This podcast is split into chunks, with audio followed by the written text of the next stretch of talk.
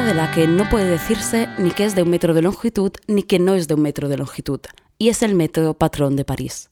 Pero con ello, naturalmente, no le ha escrito ninguna propiedad maravillosa, sino solo señalado su peculiar papel en el juego de medir con la vara métrica. Con esta cita de Wittgenstein abre Pascal Casanova uno de los capítulos de la República Mundial de las Letras, donde analiza las relaciones de poder que se dan en el campo literario, la pugna por la creación de una literatura autónoma y su estrecha relación con la afirmación identitaria de las naciones. En este caso, la cita de Wittgenstein es empleada por Casanova para señalar el papel regulador en todo este entramado de la literatura francesa, encarnada en su metrópolis. París era una fiesta porque París era el centro. Bueno, bien, muy bonito, qué interesante, qué entrañable, llamé, ¿no? Querían chico y chica en, la de ¿Esto es o bueno, ¿qué tiene que ver con todo esto? Con un programa en que hasta donde yo sé va de música. Pues como se avanzaba en el anterior episodio, hoy vamos a seguir hablando de las dinámicas de centro y periferia musicales.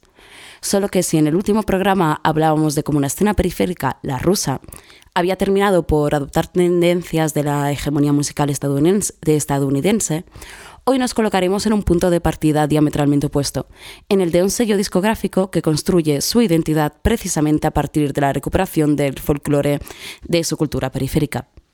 Eso sí, sin dejar por ello de mirar hacia afuera y hacia el futuro. Hoy hablaremos, pues, del sello colombiano Llorona Records. Fundado en 2007 por Diego Gómez y su hermana Edith Johanna Gómez, Llorona es una de las iniciativas más apasionantes que, conozco, que he tenido el placer de conocer, porque hasta hace dos meses no lo conocía, la verdad, pero es un verdadero canto de amor a las músicas y sus gentes. Enseguida os veréis por qué. Porque por ahora vamos a poner algo de música. Bienvenidos a Mala Hierba en Radio Primavera Sound. Yo soy Patri Filippo y estos son los Gaiteros del Norte y su campo alegre.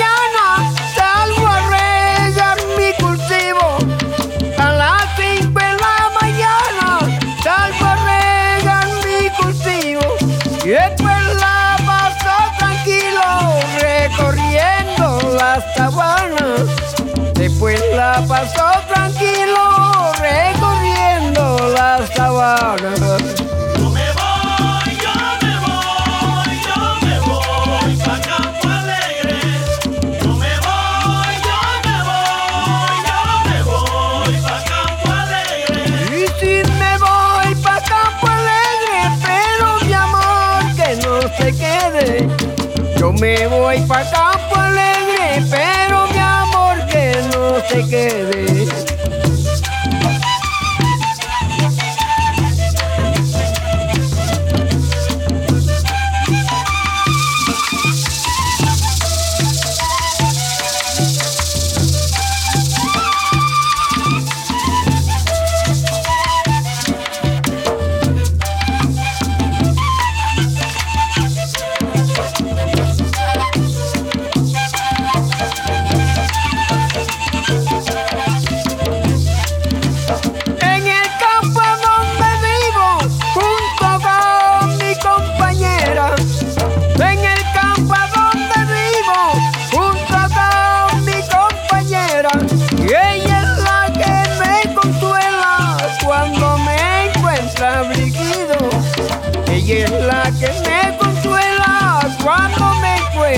Afligido. Yo me voy, yo me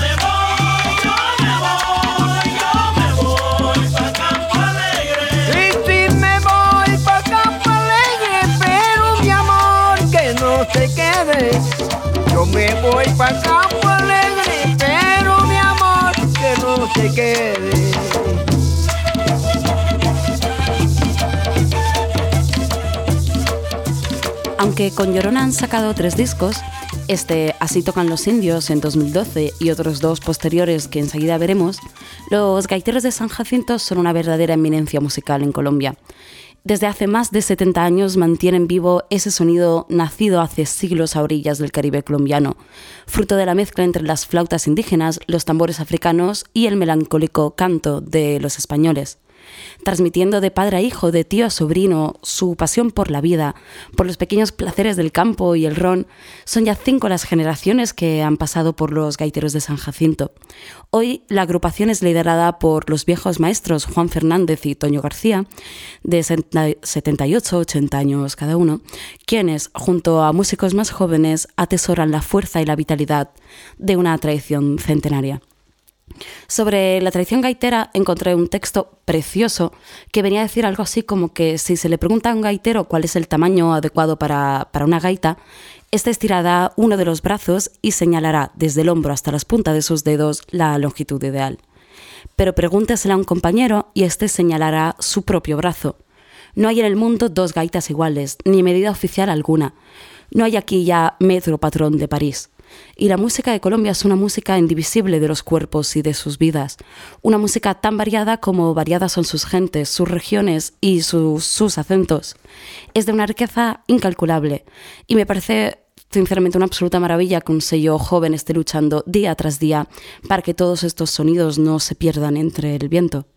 Pero, como decía al principio, uno de los mayores méritos de Llorona Records es haber conseguido encontrar el equilibrio entre la tradición y la innovación.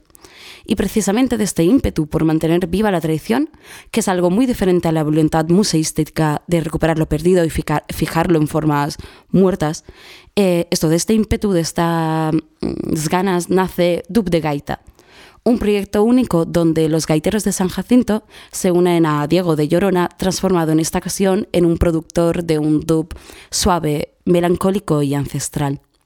Esto es Fuego de Cumbia, dub de sangre pura. Un fuego de sangre pura que con lamento se canta.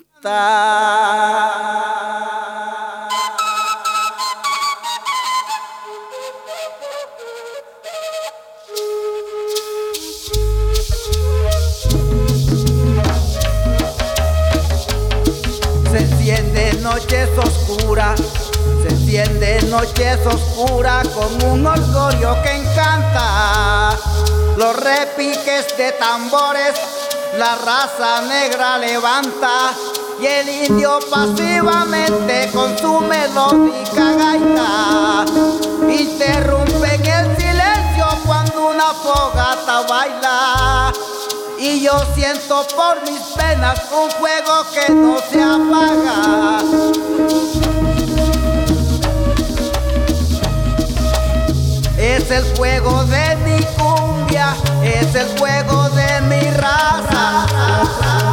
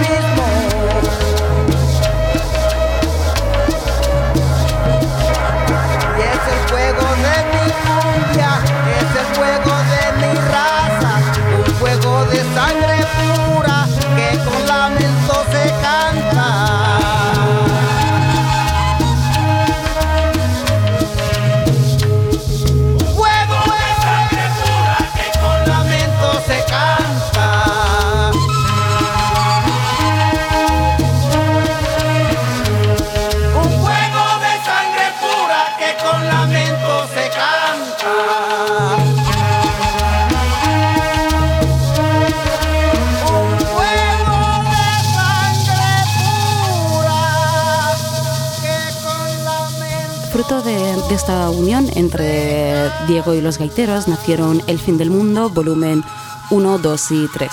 El primero publicado en 2014 y los otros dos en 2015.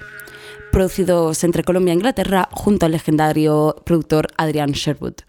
En un mini documental sobre el proceso de grabación y producción del disco que podéis encontrar entero en YouTube, eh, cuenta Diego que grabaron hasta 17 canciones en un día y que posteriormente Sherwood se ponía a experimentar con la mezcla, grabando hasta tres versiones de cada tema para luego recortar, mezclar o escoger sonidos diferentes. En un principio pensaron apoyarse en alguna multinacional para la difusión del disco, pero durante el proceso cuenta Diego que empezó a tener la sensación de que, aunque les haría ganar visibilidad, distribuir el disco a través de una multi sería como regalarles el trabajo y la dignidad de los gaiteros, que son gen- músicos profesionales que viven de esto y que merecían recuperar la inversión que evidentemente fue la grabación del disco. Por lo que finalmente se decidieron por Zamzam o Zamzam, la verdad es que no lo sé, Records, un pequeño sello que trabaja todas las portadas de manera artesanal. Para la ocasión, eh, Zamzam fundaron un subsello que luego ha seguido teniendo recorrido, llamado Caliphonic, y de ahí nacieron dos 12 pul- tres, perdone, perdón, dos 12 pulgadas, preciosos en todos sus sentidos.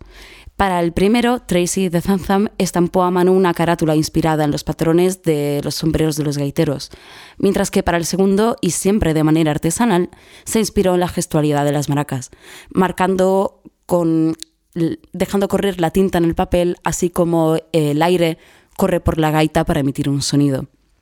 Y antes me he confundido, he dicho 3, pero no, es que en el, el- un 12 pulgadas es el volumen 1 y en cambio el siguiente 12 pulgadas son el 2 y el 3. Eh, del primero se plancharon 650 copias y del segundo 1000 y ya nunca jamás se plancharán más. y desde aquí yo digo que, que si de verdad, si me sobrara el dinero o si tuviera un poco más de dinero, juro que compraría todas las pocas copias que aún circulan por Discogs a 70 o más pavos por cabeza y las repartiría por ahí. O sea, no sé si habéis visto esa imagen terrorífica, por cierto, del dirigible de Amazon soltando en el aire sus drones repartidores como si se tratara de un pez pariendo. No sé si habéis visto nunca un pez parir. Yo sí que tuve un, un acuarito así, ¿no? Y van soltando como a chorro mm, pequeños pececitos. Y es increíble que una imagen tan mansa de un dirigible avanzando de tanto pavor. Pero, pero eso yo haría si tuviera más dinero. Compraría todas las copias de estos discos e iría por ahí repartiéndolas, no con un dirigible eh, porque me da miedo, sino con una bicicleta, pero las regalaría a todo el que me encontrara, lo conociera o no porque verá que, es una puta maravilla. O no- no sé si puedo decir palabrotas en la radio. Y, pero bueno, una maravilla son estos gaiteros que con 60, 70 u 80 años no tienen ningún miedo de llevar su gaita a territorios nuevos e inexplorados. Esto me parece, me parece alucinante. ¿sabes? Me no sé, la primera vez que lo escuché, me dejó sin palabras y del amor y el respeto de Diego de Llorona por sus raíces musicales, nace también su proyecto en solitario como productor, Cerrero. Escuchamos ahora en Mala Hierba Pedacito de Esperanza, una colaboración tan sombría como gloriosa con la legendaria cantante colombiana Lucía Pulido.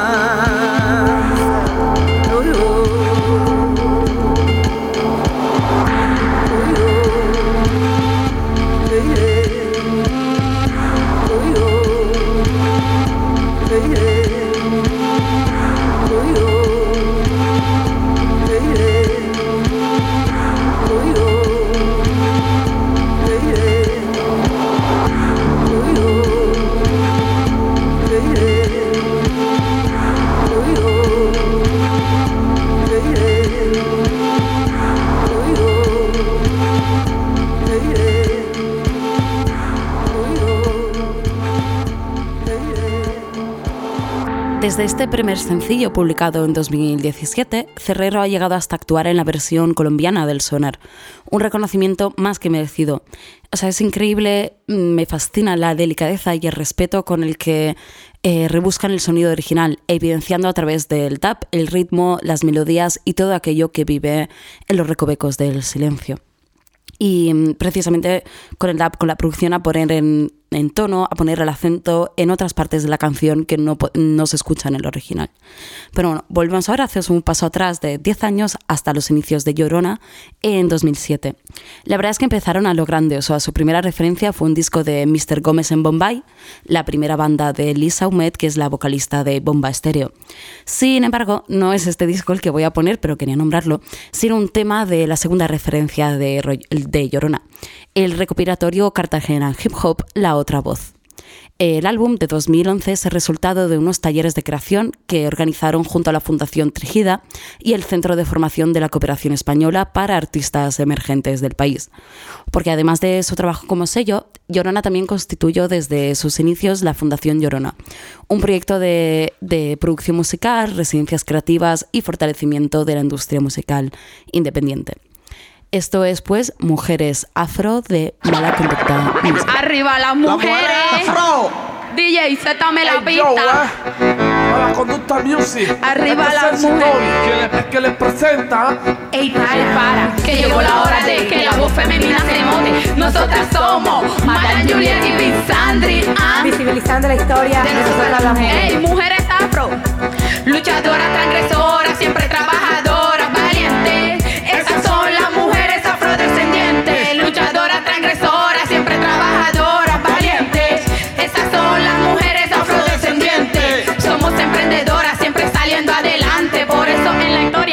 importante. Soy afro, pues por eso tengo el pelo así. Pues con él represento el lugar donde nací. Nuestro pelo rucho, nuestro pelo trenzado. Trenzamos redes de sororidad. Somos hermosas y no como Barbie, Somos reales.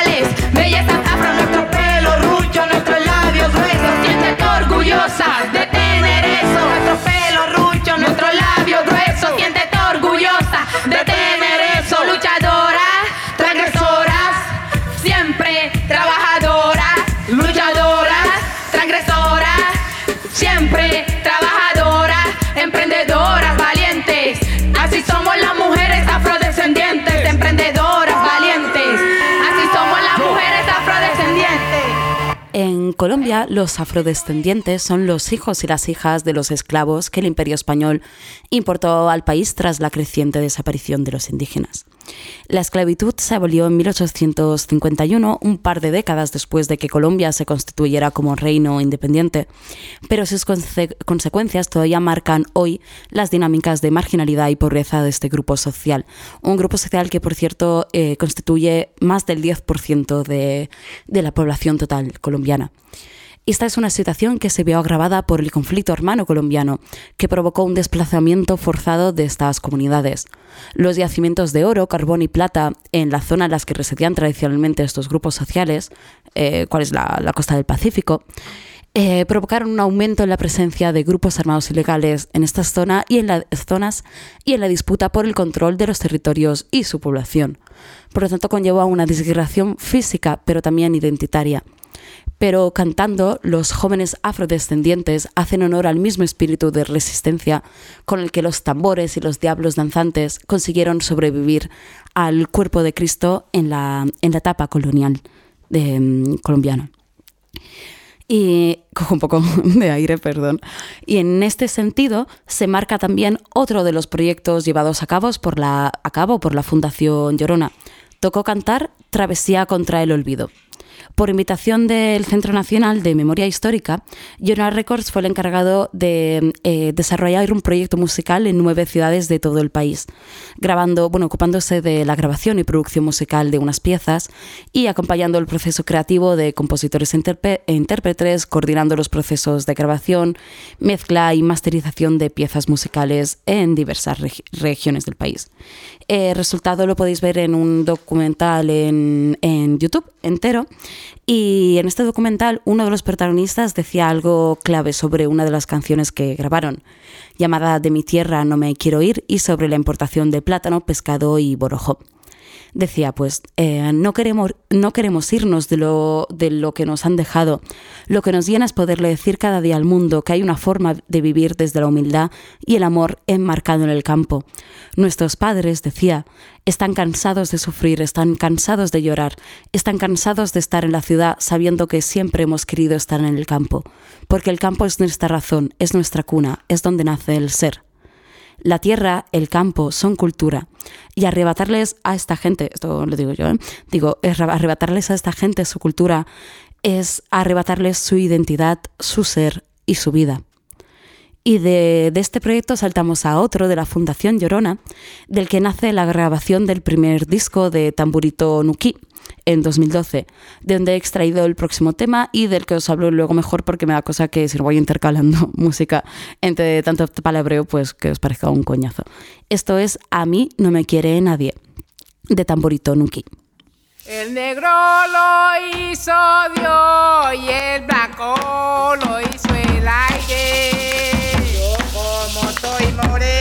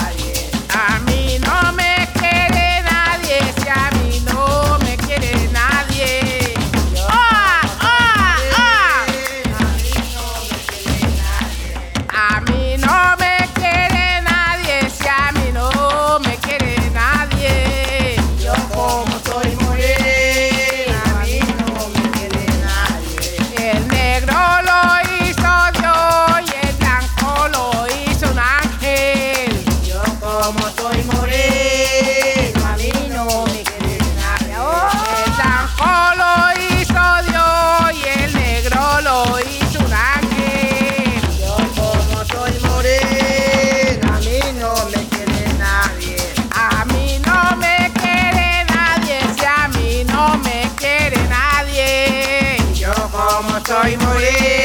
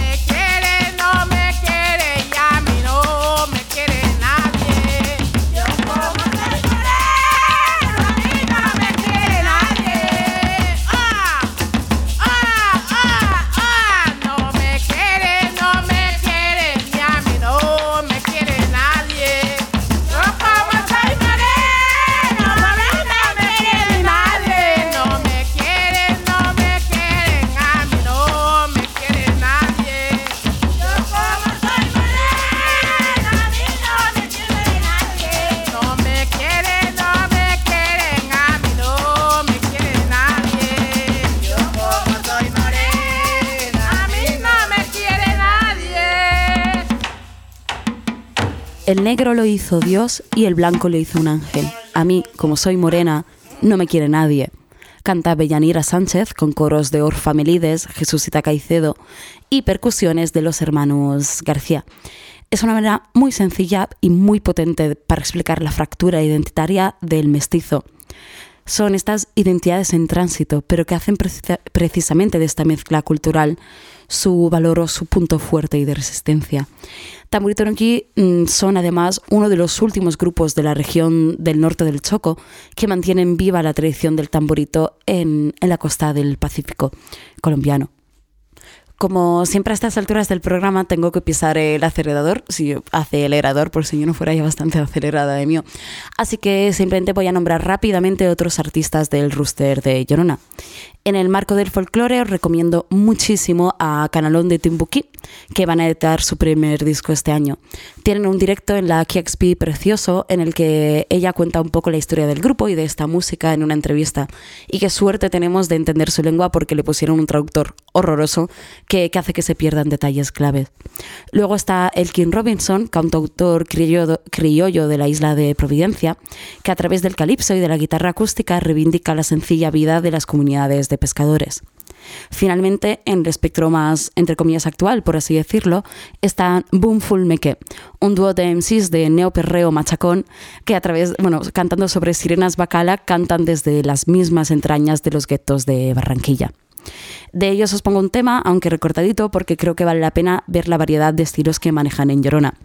Porque en Llorona se viene a bailar, a dejarse llevar por el ritmo del sonido original, y no importa si es al son de tamboritos o de eh, teclados Casio y Yamaha. Dentro pues RPMP de Boomful y su Gucci EP.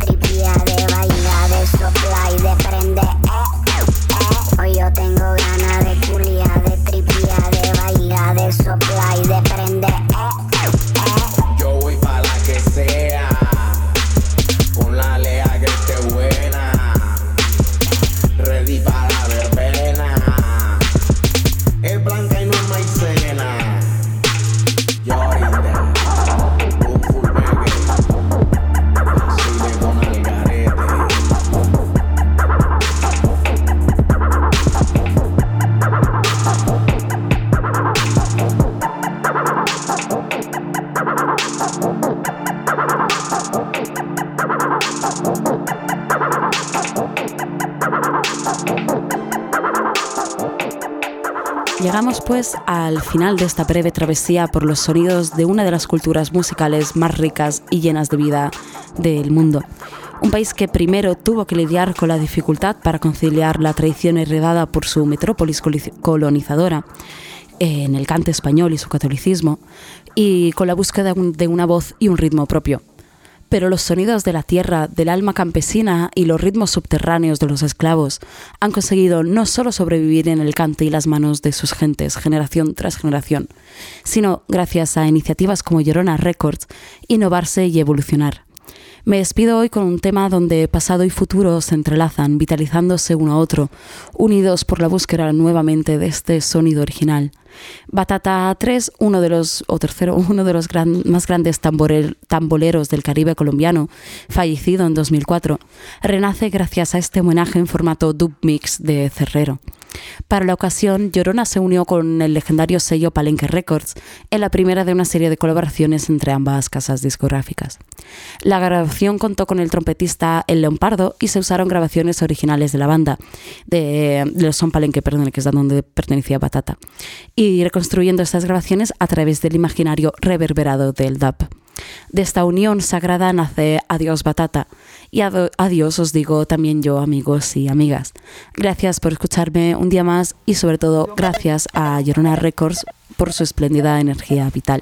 Nos vemos en el, nos escuchamos en el próximo programa.